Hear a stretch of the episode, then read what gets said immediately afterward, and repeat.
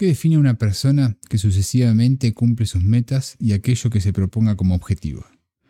¿Está en su naturaleza? ¿Está en su crianza? ¿Acaso se puede aprender y adoptar como conducta habitual para hacerlo parte de nuestra personalidad? ¿Qué se interpone entre nuestro deseo de lograr algo y el hecho de lograrlo propiamente dicho? ¿Excusas, la opinión de los demás, falta de autoestima, falta de confianza en uno mismo quizás? En este episodio modelamos este tipo de situaciones y definimos un algoritmo conductual sobre el que basarnos para volvernos una persona triunfadora que cumple lo que se propone. Bienvenidos a Trasnochados Podcast. Lo importante es no dejar de preguntarse. La pregunta es lo que nos guía. La curiosidad tiene su propia razón de existencia. Bienvenidos a Transnochados Podcast. En este episodio vamos a hablar de personas triunfadoras. Personas que de alguna forma se proponen objetivos y los cumplen. No que simplemente tienen ideas de cumplir objetivos y, bueno, si se cumplen, se cumplen, si no, no, sino que proactivamente buscan y se esfuerzan por cumplir esos objetivos. Pero el objetivo no es el resultado en sí, ¿no? No, no me estoy refiriendo con con triunfar a aquella persona que sale primero en una carrera, por ejemplo. No, no, el, concepto sobre el cual querría ahondar es un poco más amplio, o más genérico en todo caso. Es el concepto en el cual el foco no está en el resultado, sino en, en el acto de hacer lo que tenga uno que hacer hasta llegar hacia donde quiera llegar. Entonces, eso contempla la posibilidad de, de quizás no salir primero de la carrera, salir décimo, pero llegar a la, línea de llegada, justamente, válida la redundancia. ¿no? Entonces, una persona triunfadora, según lo que hoy vamos a entender por triunfadora, no es salir primero, sino es hacer todo lo que haya que hacer para llegar a la meta. ¿Y por qué querríamos hacer eso? ¿Por, ¿Por qué vamos a enfocarnos en esto en este episodio? Porque la idea es, y la pregunta que motiva esta línea de pensamiento es si sabemos si, entendemos que es una persona triunfadora, ¿podemos de alguna forma fomentar eso? ¿Podemos hacer algo que nos permita estimular y promover ese, triunfo para incorporarlo a nuestras propias vidas de una forma más ávida? Quizás trayendo awareness o tomando conocimiento de aquello que hace al triunfo es lo que nos permita tomar acciones sobre nosotros mismos y volvernos una persona triunfadora o más triunfadora de lo que ya somos. Y yo creo que la mejor forma de empezar es definiendo lo que es el journey del triunfo. ¿Cómo es que se va sucediendo? ¿Cómo es esto de, desde dónde se formula, desde dónde se empieza hasta que, bueno, finalmente se perpetúa?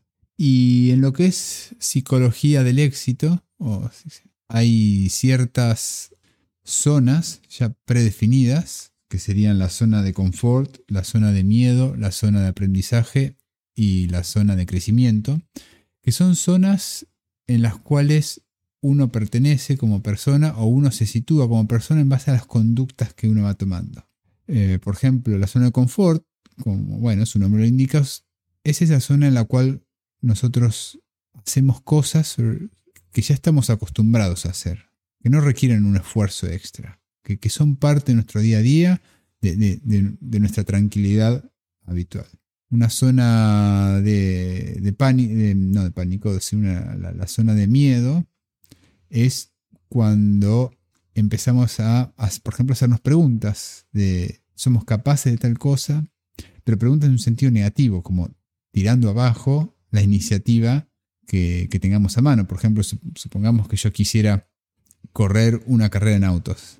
Es algo que nunca hice.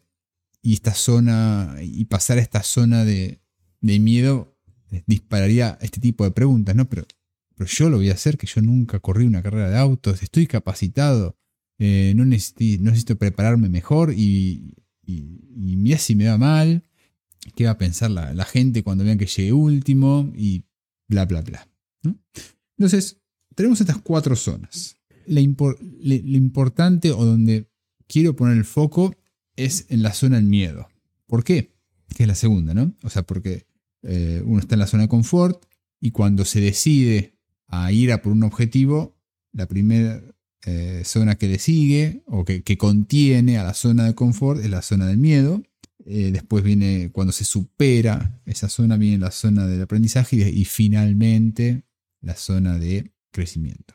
Pero la del miedo es la más importante para mí en particular porque es, es como un gate, es como, es como una puerta, una barrera que uno tiene que atravesar para poder pasar a, la zona de, aprendizaje donde nos expandimos y donde progresamos como persona. En realidad, progresar viene dado cuando, cuando, ya se capitaliza el aprendizaje que es en la zona de crecimiento. Pero bueno, es el camino o el paso previo a, progresar como persona. Pero es, ese proceso de expansión que sitúa las bases para después hacer ese crecimiento como, como persona. Y, bueno, y como decíamos, ahí en, la, en, la, zona de, pánico, perdón, de, miedo, es donde están las inseguridades, donde la opinión de los demás tiene un efecto devastador sobre aquellas iniciativas que querramos hacer, como por ejemplo cuando yo quise empezar mi podcast hace un tiempo, creo que la, primera pregunta que me surgió fue, eh, ¿pero quién va a escuchar lo que, lo que yo pueda decir? ¿A quién le va a interesar? de seguro no le va a interesar a nadie. Y cuando todos se den cuenta que, no tengo audiencia, se van a dar cuenta que soy un fracaso en, esto del podcast. Pero bueno, aquí estoy. Lo importante es seguir adelante y no quedarse en esa barrera del miedo.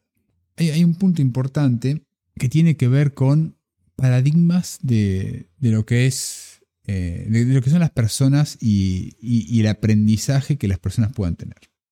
Hay esencialmente dos paradigmas en lo que tiene que ver con, con la mente de las personas. Lo que, tiene que, lo que es fixed versus growth. Fix es, fijo, sería la, palabra en castellano, en español, que refiere al pensamiento de que uno tiene la, eh, los skills que tiene, llámese talento, y, y no se puede mejorar. Son las cartas que te tocaron, tenés que jugar con esas cartas no hay nada que puedas hacer al respecto. En cambio, el mindset growth o de, crecimiento, por el contrario, eh, se basa en la idea de que el talento o la expertise o los skills se pueden desarrollar con práctica y con esfuerzo. Que uno es capaz de mejorar aun cuando no tiene talento. Y, y bueno, y todo esto nos lleva a pensar que aquí aparece, parece haber una necesidad de desentramar ciertas, cierto driver oculto que es el que nos tira abajo y el que nos quiere mantener en esa zona de confort, que es lo que eh, eh, es esas, eh, ese driver que motiva a esas preguntas que nos hacen no seguir avanzando. Entonces, ese tipo de, de, fuerza oculta, ¿sí? que, que todos tenemos y, que por alguna razón no, nos impide avanzar y actúa como barrera. ¿no? Entonces, ahí ya, ya en este journey que, estamos planteando para ser una persona triunfadora, ya empezamos a, a dislumbrar lo que yo llamo un pain point o una necesidad de poder identificar esas causas. ¿Por qué? Porque una vez que nosotros las identifiquemos, podríamos tomar control sobre, sobre esas causas, tomar acciones para mitigarlas y que ya no sean una barrera, que se interpongan entre lo que somos y lo que queremos ser. Pero bueno, dicho así parece muy sencillo, acá lo importante es pensar cómo, eh, bueno, cómo se podría justamente descubrir esas causas que, que atentan contra nuestro triunfo. Y acá es donde podría entrar en juego estadística. La estadística es un área de, las matemáticas que, que se encarga de lidiar con situaciones en donde no hay una verdad absoluta, o mejor dicho, no se conoce cuál es la verdad absoluta. Y lo más parecido a la verdad absoluta se tiene que inferir a partir de observar causas y efectos. Una especie de ingeniería inversa, si se quisiera. Por ejemplo, tirar una moneda, cara o seca. Eh, cualquier persona que haya estudiado o esté familiarizado con probabilidades y estadísticas sabrá que si la moneda no está desbalanceada, quiero decir que un lado de la moneda pesa más que otro, uno puede decir que la probabilidad de que salga cara o seca es la misma. O sea que si vos tirás 100 monedas, perdón, tirás 100 veces la misma moneda, eh, lo más probable es que más o menos la mitad de las veces salga cara y más o menos la mitad de las veces salga seca. Pero ¿y eso por qué? Bueno, eh, a partir de repetir el experimento de tirar la moneda y observar el resultado, uno empieza a inferir cierta distribución estadística, que, se llama distribución uniforme, en la cual la probabilidad de un evento es la misma que la probabilidad de, otro evento cuando hay solamente dos eventos. ¿no? O sea, o mejor dicho, las probabilidades están uniformemente distribuidas entre los posibles valores que pueden tomar eh, como resultado de ese experimento, en este caso es caro seca, entonces como hay solamente dos y tienen que ser iguales, bueno, la probabilidad de que se haga cara o seca es eh, un medio. En fin, para eso sirve estadística, para descubrir cuáles son las causas que mueven al experimento que uno tenga a mano. Y acá ya, ya empezamos a, ya empezamos a, notar cierta conexión con lo que venía mencionando antes. ¿Se acuerdan lo de, estas causas que, se interponen entre nuestros, nuestro yo hoy y lo que queremos ser? Bueno, ahí está estadística, ¿no? Que bueno, que se, se encarga de lo que es este, encontrar patrones a partir de, observación de, experimentos. Y vamos a definir, mejor dicho, lo que, es, lo que son eh, distribuciones, distribución estadística y variables aleatorias.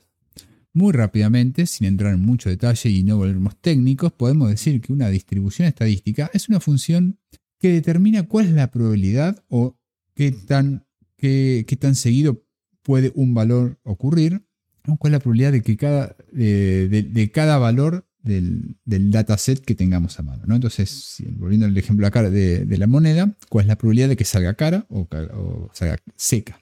Eh, la distribución estadística nos dictamina esas probabilidades.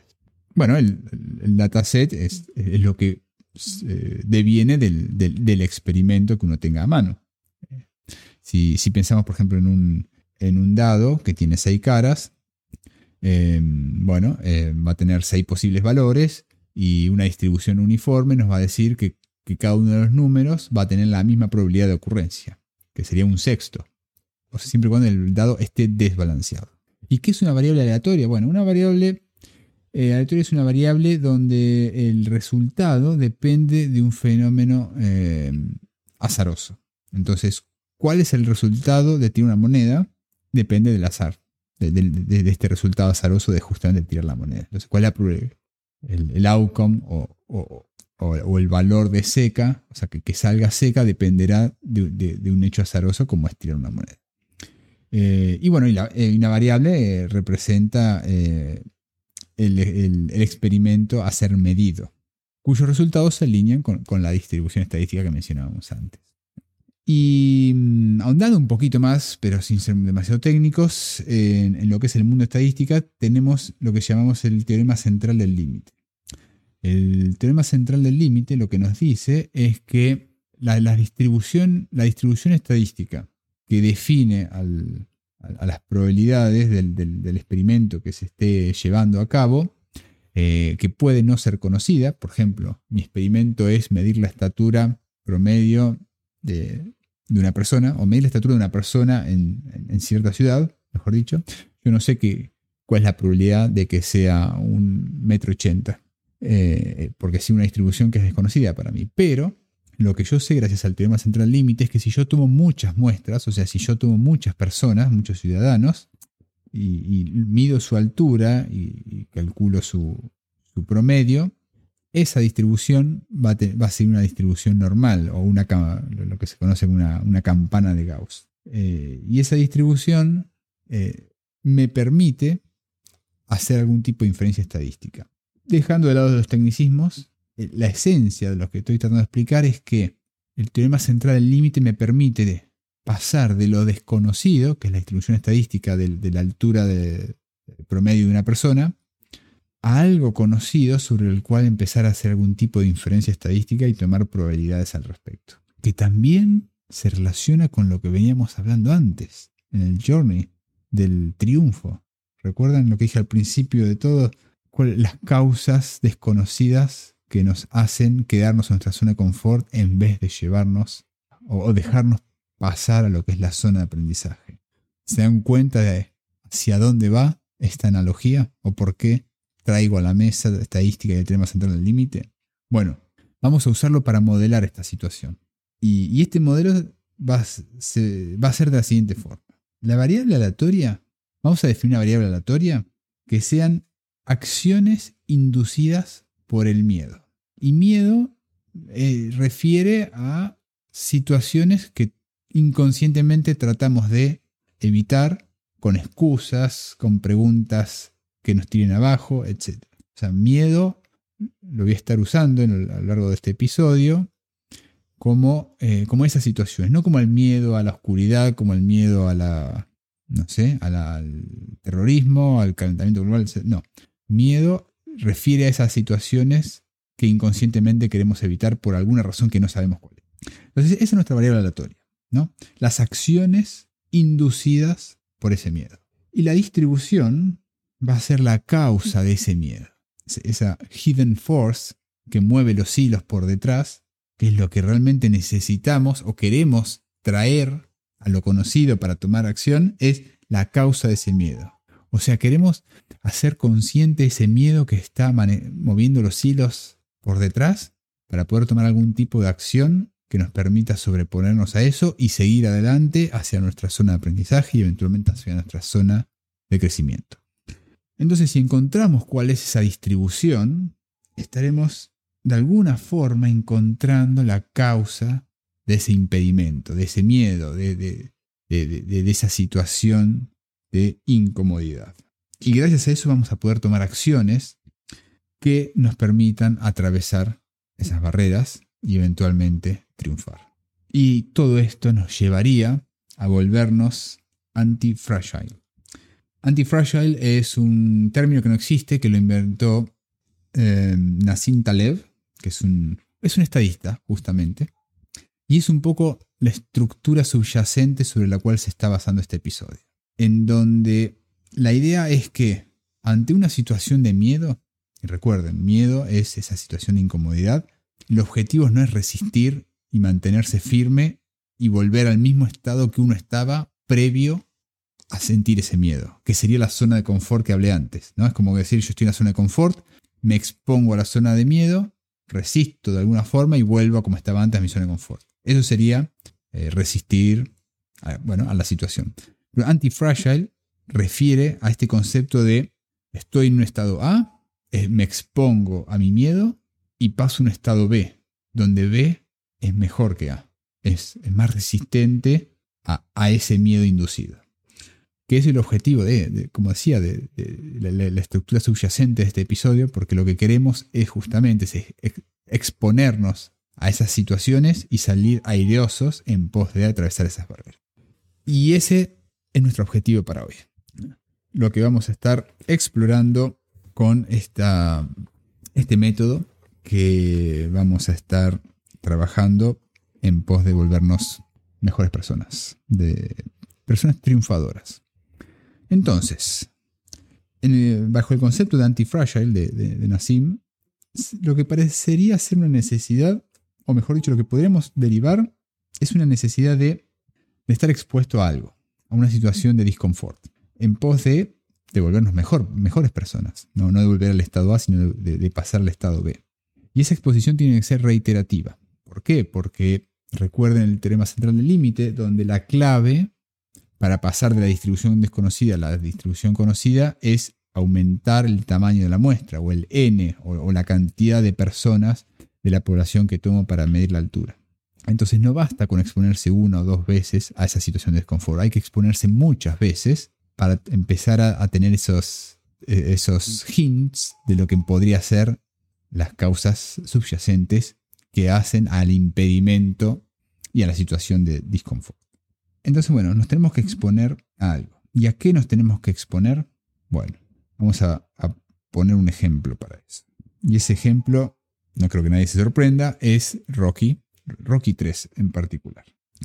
Rocky 3, la saga Rocky, para mí es un sinfín de, situaciones de aprendizaje y de mensajes que transmite que, son muy interesantes desde el punto de vista de lo que es psicología del éxito. Si mal no recuerdo, en la película Rocky 3 eh, Rocky se da cuenta que Mickey había arreglado las peleas para que él defienda el título hasta que llegó eh, Mario Baracus, creo que es, este, este retador que, no, no, lo pudieron comprar y que desafió a Rocky al, título de los pesados. Y bueno, Rocky se está entrenando con, con Apolo y el entrenamiento al principio va muy mal. Eh, está, Rocky está expuesto muchas veces a situaciones que lo ponen, situaciones muy incómodas para él, que realmente eh, no le gustan y, las sufre. Situaciones, bueno, cuando, está, cuando quiere boxear o, hacer sparring, cuando está corriendo, en la, escena de la playa donde empiezan a correr eh, mano a mano con Apolo y, Rocky como que abandona, como que está ido, como que no, puede concentrarse, cuando está nadando, eh, cuando está haciendo reflejos, en fin, reiteradas veces es, expuesto a algo eh, y, pone excusas como, bueno, mañana, mañana lo vemos, mañana voy a estar mejor, como excusas que, nosotros también a veces nos ponemos cuando entramos en esta, en esta zona de, miedo, pero que no se sabe por qué pone esas excusas, ¿no? Pues es el campeón, es el defensor, es, es el que defiende el título, es el que todos adoran, ¿por qué tiene esas excusas? ¿Por qué no quiere ir y avanzar? Hasta que, bueno, o hay un turning point en la película, un punto de inflexión donde finalmente confiesa, después de que Adrian lo, insiste, confiesa que tiene miedo. Y tiene miedo porque él se empieza a cuestionar quién realmente es, si es un fraude o si no es un fraude. Eh, porque Mickey, como bueno, le arregló las peleas, entonces él ya no cree en sí mismo. y, su temor, su miedo es que todos se den cuenta de eso y, que pierda todo. O sea, literalmente lo dice en la película, que pierda todo. Eh, que, la gente lo vea como, como un fraude, como, como, como ya no es un hombre. Porque, bueno, Mario Baracus no está arreglado y va a ir y pelear en serio con él. Y si llega a perder, pierde todo. Tiene todo en juego. Nada por ganar, pero todo por perder. ¿Y qué hace Adrian? Una vez que ese miedo pasa al plano consciente, por decirlo de alguna forma, lo, puede exteriorizar y compartir, Adrian toma acciones y lo ayuda a Rocky a tomar acciones sobre cada una de esas excusas que fue dando. Entonces le dice que lo lleva sobre, esas barreras y le dice, mira, está, está bien si perdés, eh, no, nada va a cambiar, no es que vamos a perder las casas, o, yo te voy a dejar de amar, o tu hijo te va a dejar de querer, o, todo el mundo a pesar que es un fraude. Todo va a seguir igual, solo que ya no vas a ser campeón.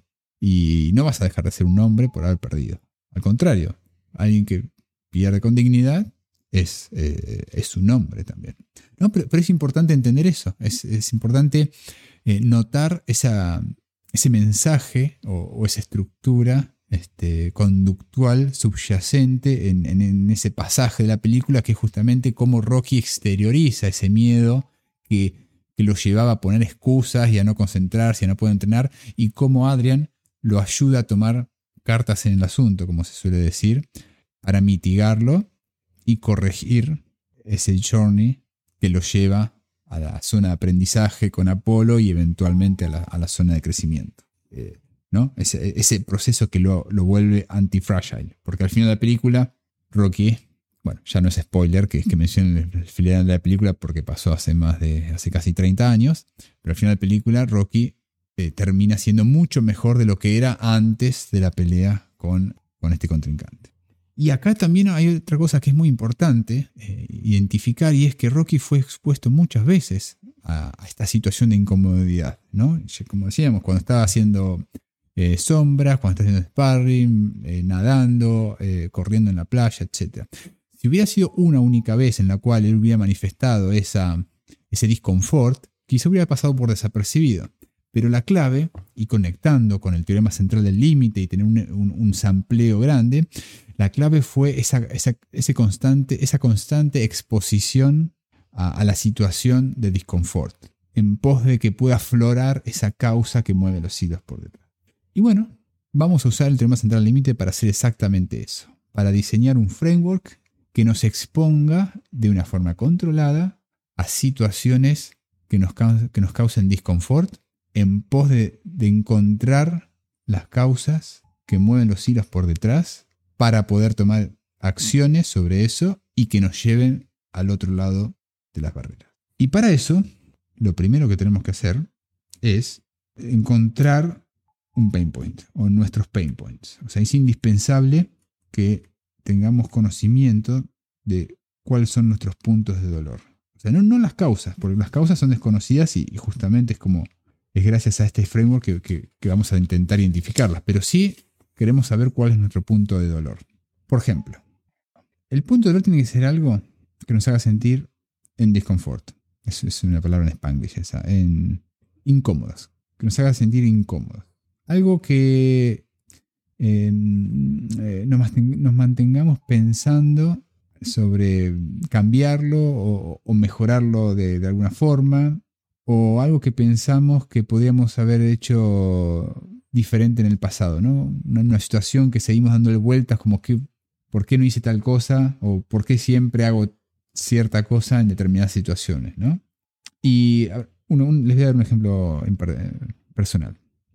Yo siempre evité trabajar de noche o hacer algún tipo de trabajo productivo de noche. Cuando me proponía hacerlo, me sentía mal ya en la cena, sabiendo que había decidido quedarme hasta tarde.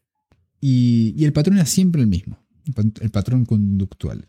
Eh, más o menos a las diez y media de la noche me, me las arreglaba para convencerme a mí mismo, con excusas, de que, de que era mejor irse a dormir y empezar más fresco eh, a la mañana, tempranito, tipo a las 6 de la mañana. Entonces es decir, bueno, 10 y media, bueno, me voy a dormir, me levanto mañana a las 6, empiezo fresco y hago todo lo que tenga que hacer.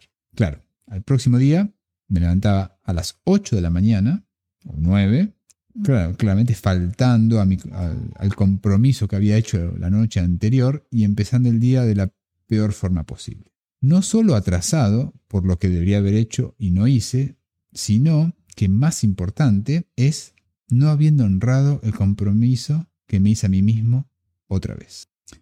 Es importante que antes de empezar tengamos conocimiento de cuál es un, pain point que, nos acoge hoy, previo a seguir en, lo que tengamos que seguir en, este, en este framework. De modo que vamos a darnos un, tiempo para interiorizar esto antes de volver con el framework. De modo que vamos a estar terminando este episodio eh, en este momento y vamos a volver con el volumen 2 del episodio, donde efectivamente vamos a desarrollar este, este, modelo y este framework y este algoritmo, pero con la idea de que tengan un tiempo para pensar en este pain point y hacer una especie de introspección en su vida y pensar aquellas cosas que, les genera cierta desconformidad.